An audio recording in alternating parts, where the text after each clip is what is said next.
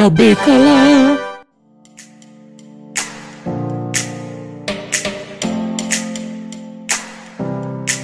Olá, meus amigos do podcast ao Cubo. Eu sou Eduardo Schneider e estou aqui para mais um Cubículo, aquele nosso programa curtinho que vocês tanto adoram. E hoje falaremos dos Sete de Chicago, da Netflix, e para isso estamos aqui, os três do podcast ao Cubo. Essa pessoa que vos fala e Diego Ramon. Olá, olá, estou aqui. E também Matheus Ribeiro. Olá a todos os cubículos. Eu nem sei se é assim que Diego fala, mas vamos lá, né? Vamos falar do filme Sete de Chicago. É isso aí, pessoal. E começando assim, a gente fazendo uma, uma apanhada assim do que a gente achou mais ou menos aí do filme.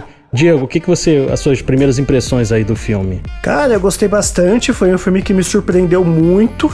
É, geralmente eu não sou tanto de assistir filmes de de julgamento, é o, tanto que o, o, meu preferido até hoje, um dos poucos, né, é o Mentiroso, que pra mim tem uma cena muito legal do, do julgamento.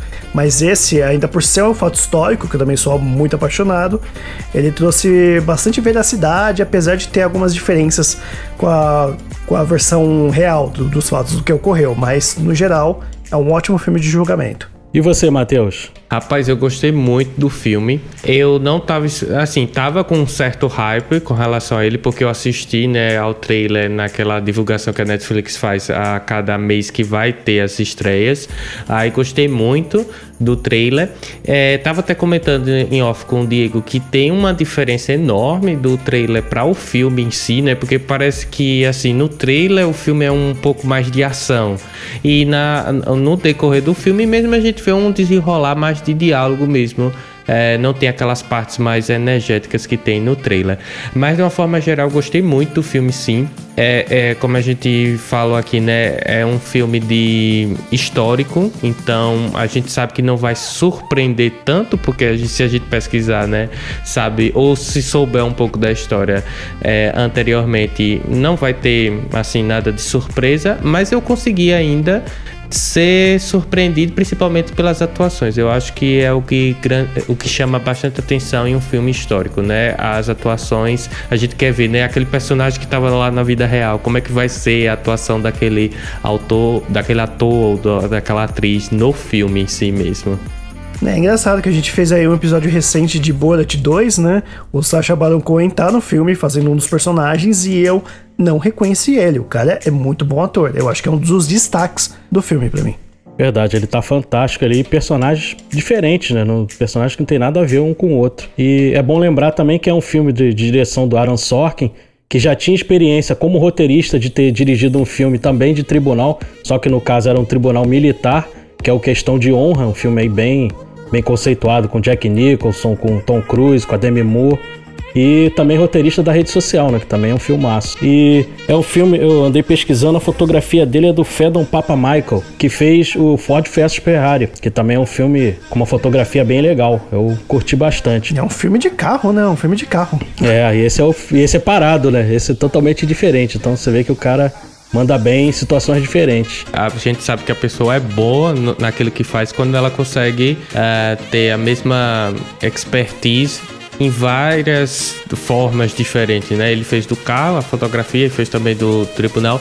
Eu particularmente acho muito difícil você fazer um filme de tribunal. Não entendo assim muito do mundo de cinema, mas é aquela coisa é aquilo ali, entende? É aquele cenário ali os caras vão ter que ter é, uma dinâmica de câmera, de, de roteiro para chamar atenção e reter a nossa atenção. E o filme tem mais de duas horas, né? Eu me senti ali atraído por completo ali. Então, eu para mim é uma, uma coisa que é, faz o filme ser um diferencial realmente. Sim, e o filme, é, a minha primeira impressão, é, eu achei ele maravilhoso. Quando eu vi a primeira vez, é, a parte do tribunal, ela é muito bem feita. Mas depois parando para conversar, até conversando em off com o Diego, o Diego até tava com algumas confusões do, de, de quando que se passava aquele filme. Então, eu parando para pensar, ele, nesse ponto, eu acho que ele deixou um pouquinho a desejar. Porque no começo ali passa um flashback, ele faz uma corrida de tempo ali pra gente mais ou menos se situar com a época, mas eu acho que ele, ele faltar, faltaram alguns detalhes ali pra gente entender é, direitinho a história. Porque pelo que é passado ali, o que, que a gente entende? Era um protesto protesto contra a guerra do Vietnã e, e pelos direitos civis, entendeu? Mas tinha muito, tinham outras camadas ali, além disso, porque era um momento muito turbulento daquela época. Se você pegar aí na linha do tempo, começa ali, é, esse momento turbulento, ele começa ali em 1963, com o assassinato do, do JFK entendeu? Que aí o, o Lyndon Johnson ele assume, como ele era o vice do, do JFK, ele assume em 63, tem eleição em 64, ele é eleito, bem com uma vantagem bem grande para o candidato republicano, e só que na, na, na época que era para ele concorrer à reeleição, ele não quis concorrer, o Lyndon Johnson. E qual era o candidato mais forte para concorrer lá em 1968? Era o Bob Kennedy, o irmão do, do JFK, que também foi assassinado. E se você pegar nessa época, vários foram assassinados. Você pegar aí em 1965, o Malcolm X, ele foi assassinado. Depois, ali com intervalos de meses, o Martin Luther King foi assassinado e depois o Bob Kennedy. Então, aquele protesto que teve ali naquela situação não era só contra a guerra do Vietnã e só pelos direitos civis, era também contra o candidato democrata que iria concorrer com o Richard Nixon naquela época entendeu? E era um candidato muito fraco que veio até a perder a eleição, entendeu? Que era o Hilbert Humphrey, ele veio a perder a eleição e o protesto era também contra aquilo. E também me incomodou um pouco. É, eles também foi só meio que ampassando, porque na verdade os sete de Chicago na verdade eram oito, né? Porque o Bob Seale ali ele tava, ele também tava ali no, no julgamento, entendeu? E acabou que ele se passou ali é, eles meio que também ampassam mostraram o Fred Hampton, que era o líder do, dos Panteras Negras, era o presidente regional ali na, na região de Illinois, ali de Chicago. E aí eles até mostram que ele foi assassinado. E acredito que a gente vai ter um aprofundamento maior. Vai ter um filme que vai ser lançado ano que vem, que é o Judas and the Black Messiah, até com Daniel Kaluuya, aquele ator do, do Corra. Eu acredito que vai ser mais aprofundado nesse filme. Então eu me incomodou essa parte, porque quem não conhecia aquela época, a realidade, não tanto em relação ao filme, quem não parou para pesquisar ou não conhecia aquela época, teve um pouquinho de dificuldade assim para se situar. Não é, Diego, falando é, sobre isso? Não, é que eu só tô rindo porque você falou que não nasceu naquela época. Por que você nasceu naquela época, né? É o mais velho do grupo? Não, cara, eu sou de 7 e meia, ainda não... ainda não tinha sido gerado pelo meu pai, não. Desculpa, Essa história ele aprendeu dos livros mesmo. É, isso aí foi na escola, foi na escola. piadinhas à parte, piadinhas à parte. Mas assim, eu concordo com o que o Eduardo falou. Eu realmente fiquei perdido em algumas uh, partes do filme, porque como eu esperava realmente que eles iriam nos situar assim, né, na parte histórica, e eu achei que faltou muito. Inclusive, esse panorama que você fez aí é bastante simples e direto, né? Que é, são os presidentes que eles não mostraram, assim, com tanta evidência. É, também a, a, só ficou focando naquela coisa ali do, da guerra do Vietnã. Então, eu, eu quando eu li, né, eu tava lendo outras coisas também pela internet, porque eu não li antes, né, justamente para não pegar spoiler, mas aí quando eu li, spoiler eu disse, nossa.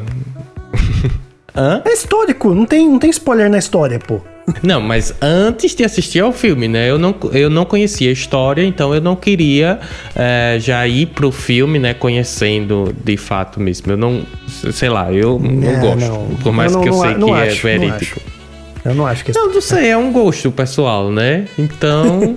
É, eu não gosto assim, de ir para filme histórico e saber o que é. Eu, eu, eu prefiro ver primeiro, né, assistir primeiro e depois fazer a, o confronto das ideias com as leituras, né? Porque às vezes, às vezes as leituras são bem mais, eu não diria imparcial, mas elas é, a, agregam, né, várias partes da história, né, de uma história ali. É, uma parte que eu achei legal, que aí ficou nesse, nesse caso ele ficou bem claro, é que o processo ele primeiro tinha sido é, cogitado para ser aberto ainda no governo do Lyndon Johnson. Tanto que tem aquele personagem do Michael Keaton, ele mostra lá que ele, ele é até chamado na, na época do julgamento, que ele tinha avaliado que não tinha acontecido crime nenhum. O processo ele estava arquivado e o processo foi reativado no governo Nixon. Aí já em 1969, tanto que o julgamento é, é em setembro de 69, já um ano depois dos protestos, entendeu? Porque a convenção foi ali mais ou menos em agosto, entendeu? Então um ano depois é que se,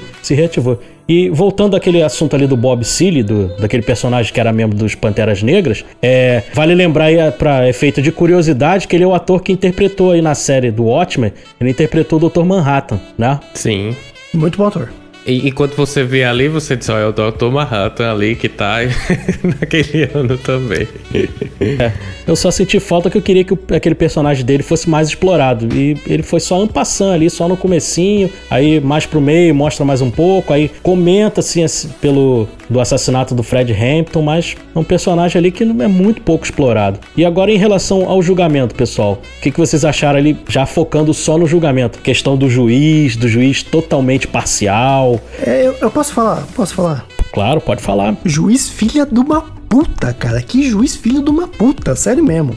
Verdade. Velho maldito. Não, é, é, é, porque não existiam, é, assim, hoje a gente pode dizer assim, né, que existem as redes sociais, né, teria bem mais uh, engajamento do pessoal por fora, mas... Mas teve, né, mas teve. Juiz... É, é mas assim, a comunicação é mais complicada, né, quando você não tá conectado. É tanto sim, que eles sim. ficavam falando, né, nos, carta nos cartazes, é, o mundo tá vendo porque não aconteceu, aconteceu localmente, mas o mundo estava ali, né, assistindo e assistiu agora, né, quem não conhecia Sim, o caso. foi uma e foi numa era pré-internet, você vê que realmente tu, tu, tu, todo mundo ficou sabendo. Sim. E eu acho assim, o julgamento me lembrou muito um, um, livro também assim que eu já li na vida, que foi de Voltaire, que é O Preço da Justiça. Que ele fala justamente isso, que a justiça é, é, é no popular da gente é injusta, né? Porque é uma questão de poder ali, é, do Dr. Manhattan, o autor que faz o Dr. Manhattan ali, é um, é um caso clássico de racismo porque o cara foi o único que foi preso, né? E o outro foi assassinado e ainda foi acusado de ter matado os policiais, né? Ou, ou participado de um, de um, uma manifestação também. Então ali são dois casos clássicos de racismo.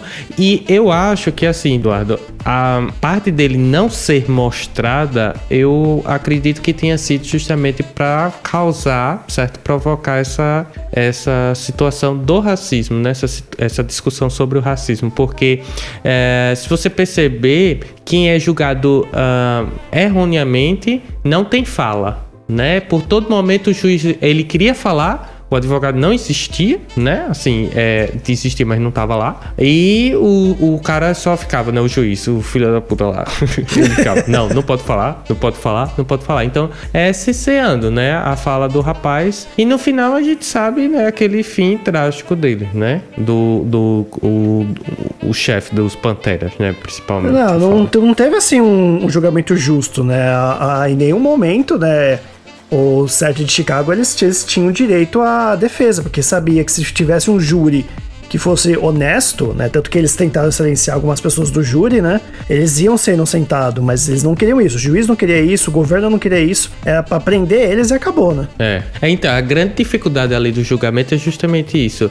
Você contra o Estado. Como é que você vai vencer isso? Porque o Estado tem toda a aparelhagem ali. Tem o, a justiça, né? Tem o, o juiz, tem a polícia, que é uma das coisas que eu acho que do filme ficou bem é, esclarecida ali a questão então, como o Estado, né, uh, utiliza-se da polícia para ter para fomentar essa violência também. E os policiais é, meio que incorporam isso do estado porque gostam da violência também né? Então fica muito isso essas coisas assim. E uma das coisas que a gente já tinha comentado também que eu vou voltar aqui é essa questão que por exemplo eles não não teve um julgamento ali né? Foi totalmente arbitrário aquilo ali durou muito tempo também né? Sim. É, mas o que é mais impressionante para mim é que não existe não existe nem certo nem errado. Nem o governo está certo ali, nem está errado, nem o, o pessoal também está certo está errado. Porque é, vamos pegar aquele cara que era o pai de família, que ele disse: não, é, não vou agir violentamente, coisa e tal. E teve uma hora que ele putz, deu a louca ali no tribunal. Então ali é o que pode acontecer com qualquer pessoa, desde que você esteja cesseado de fala, de, de democracia, eu diria. É, a gente comentou ali no começo da atuação do Sacha Baron Cohen, que realmente ele dá um show ali no filme. É mesmo. Mas também eu gostaria muito de destacar a atuação do juiz, que é o Frank Langella, que ele a gente tanto que a gente odiou o personagem porque ele é ele de tão bem que ele atuou E o, o advogado de defesa também. Mark Rylance. Mark Rylance tá, ele Sim. tá perfeito. E eu, eu, e o que me dói é que eu sou muito fã do Frank Langella. Ele, ele fez o meu Drácula favorito ali de 1979. É o filme de Drácula que eu mais gosto, mas é um personagem odioso, cara. E, e pelo que eu, a gente andou lendo aí para fazer o episódio, o juiz era daquele jeito mesmo, entendeu? Ele era totalmente arbitrário, tanto que o julgamento ele foi anulado depois, porque tava cheio de vício, né? E comparando aí com a nossa com a nossa política, a gente também viu aí casos de, de, de, julgamentos também sem, sem provas devidas e coisas complicadas, né? Que que movimentam o país ali e os Estados Unidos viviam um momento muito turbulento ali e com um julgamento desse totalmente viciado ali foi realmente um período ali muito complicado do, na época do governo Nixon, né? Sim, exatamente. Sim. E não era só o juiz, né? Eles tem, conseguiram manipular também o júri, que foi júri popular, né? Eu fiquei impressionado naquela, naquela sequência de cenas também. Eu só queria fazer uma pergunta, né? É, vocês separaram que no, dentro do júri, assim, dentro do, do, do, complexo, né? Aqueles guardas que ficavam ao lado do juiz, a maioria eram de homens pretos, né? Tinha alguma coisa disso na época mesmo? Ou, ou é alguma coisa da estética do filme? Faz parte da história? Não, faz parte da história mesmo, era daquele jeito mesmo. Tipo, normal eles contrataram homens pretos para serem lá os, os guardas, os meirinhos, sei lá. É, eu não chama. sei se era comum da época, mas se você pegar ali as filmagens do julgamento que você até encontra, você vê que era daquele jeito ali mesmo que foi retratado. Ele não, eles não modificaram para ter uma forma de representatividade, nada não. Não só pela representatividade, pensei que fosse alguma coisa estética, alguma mensagem secreta, eu fiquei pensando nisso. É, não. Aí não sei, se algum ouvinte souber, né, uhum. manda pra gente na DM aí pra é sempre bom conhecer mais, né? Ah, e lembrei de outra coisa que eu ia falar também, né? Aquela cena final deles lendo do, do personagem do Ed Redmayne lendo 5 mil mortos da, na guerra, aquilo não teve na vida real. Aquilo foi uma coisa típica pro filme mesmo. Foi uma, uma uma maneira de terminar, entre aspas, bonito, assim, né? De não ficar uma coisa. Né? Eles vão ser presos, presos e pronto, né? Achei interessante isso que até tá no vídeo aí da, da Buda Farofa Geek. Sim, sim. Ele teve até a leitura do, dos mortos lá na guerra do Vietnã. Mas não foi daquela forma, com o juiz protestando e tudo mais. Ele foi feita uma leitura no começo da, do julgamento e no final do julgamento, sem protesto nenhum, de uma forma bem pacífica. E não foi o personagem lá do Ed Redmayne. Quem fez a leitura, na verdade, foi o David Dellinger, que é o personagem lá do John Carroll Lynch, entendeu? Não foi, era outro outro personagem. Mas como ali o Ed Redmayne era o nome mais famoso ali, aí resolveram que ele faria essa leitura. Mas realmente teve ali uma, uma modificação para, como o Diego falou, para terminar ele mais bonito mesmo. É, não que eu seja o cara que mais gosta do Ed Redmayne, tenho muitas críticas com relação a ele, mas nesse filme ele tava ok. Eu não vou dizer que ele tava estupendo, mas tava ok. Sim, assim como também o personagem lá do Joseph Gordon-Levitt, que é um personagem também mais, mais tranquilo ele, ali. Ele eu gosto, é, ele eu, eu, eu, considero ele melhor ator até. E ele, você percebe a indignação do, do próprio promotor com as coisas que o juiz estava fazendo. Até o, o promotor ele estava discordando do que das atitudes do juiz. Você vê que ele estava incomodado. Mas desde o começo, Sim, você... desde o começo é, ele já, achava, já achou estranho. Ele era uma pessoa mais correta. Você viu que ele ele estava realmente incomodado com aquela situação. Sim, sim. Sim. Então, pessoal, fechamos aí a discussão? Tá, acho que fechado, né? O tempo urge, né? Fechamos. Vocês querem dizer mais alguma coisa? Matheus, Diego? Eu acho que a gente poderia recomendar, né, alguns conteúdos relacionados que o Eduardo já falou, algum, um no começo, mas ele pode repetir aqui pra gente. Eu vou recomendar o meu que tem a mesma essência sim, que é o, o Olhos que Condenam, tá na Netflix, é uma minissérie da Netflix, é When They See Us, que é Olhos que Condenam, e tem a mesma é, essência assim, de julgamento, né, arbitrário e que não dá fala fala a pessoa, né? Então fica a dica aí também para quem gostou do filme. E você, Diego? É, acho que o que eu falei, né? Se você gosta de julgamento, né? Você, você tem aí, né, a, a, o filme do, do Mentiroso, né? Que apesar de ser uma comédia, também tem as melhores cenas de julgamento, né? Onde o personagem ele consegue defender a cliente dele, né? Que tipicamente estava errada, só falando a verdade. Que eu acho isso bem, bem interessante com uma das melhores cenas de julgamento. Tem também aquela série Suits também na Netflix que eu não assisti, mas também é uma série de, de advogado. Infelizmente, o nosso amigo John, que estuda né, direito, não está aqui para falar mais, né? Seria interessante, mas infelizmente ele está em prova, então vamos deixar ele fazer a prova para se tornar um advogado aí do, do, do podcast ao cubo quando a gente for processado, né? e é, acho que é só isso que eu tenho a dizer, né? O, que o pouco que eu sei de, de cultura pop na área do direito, né? É, e como eu disse lá no começo, eu, eu recomendo aí o Questão de Honra, que é um filme de tribunal mais voltado para o lado militar. E se tratando de filme de tribunal, eu não posso deixar de recomendar o Doze Homens e uma Sentença, né? Do, do Henry Fonda, que é um filme aí, para mim, o melhor filme de tribunal. Então fechamos, pessoal? Fechamos. Isso, só esquecendo que, né, se você quiser seguir a gente nas redes sociais, né, tudo Só arroba lembrando. podcast Isso. ao cubo. Se, se esquecer. Se esquecer aí complica, né, Mas é, gente. É, gente. Desculpa, eu sou o cara que, que mexe com essas coisas, então eu não posso esquecer. É isso aí. Então é tudo arroba podcast ao cubo. Todas as informações do nosso clipe também, de todas as referências que a gente estudou, vai estar também no blog. E lembrando que é, né, onde que a gente tá mais, Eduardo? Estamos lá no TikTok, onde tem a dancinha do Diego, tem Ah, o nosso amigo Rodrigo Poli fazendo aquele drink esperto, E caçando o fantasma caçando, também, né? se vestindo de Homem-Aranha. Também tem. é bem hilário. Nossa, então essa é a identidade secreta do Homem-Aranha? Tem, tem até o Homem-Aranha lá. Então é isso, pessoal. Nós ficamos por aqui, encerramos mais um cubículo e até a próxima. Tchau. Até É, não, não, mas espera aí, espera espera aí, espera aí, espera aí, espera aí. Eu vou ler aqui 5 mil pessoas que eu tenho que falar o nome. Tô Opa, brincando, tchau, não, tchau. pô. Não, Ordem! Aí, pá, pá, Lembrar pá, que nós somos só os três do podcast ao cubo. Nós somos os sete. É, não são sete. É, um ótimo nome pro episódio, É gostei. isso aí. Um abraço, pessoal. Até a próxima. Falou! Abraço, até a próxima.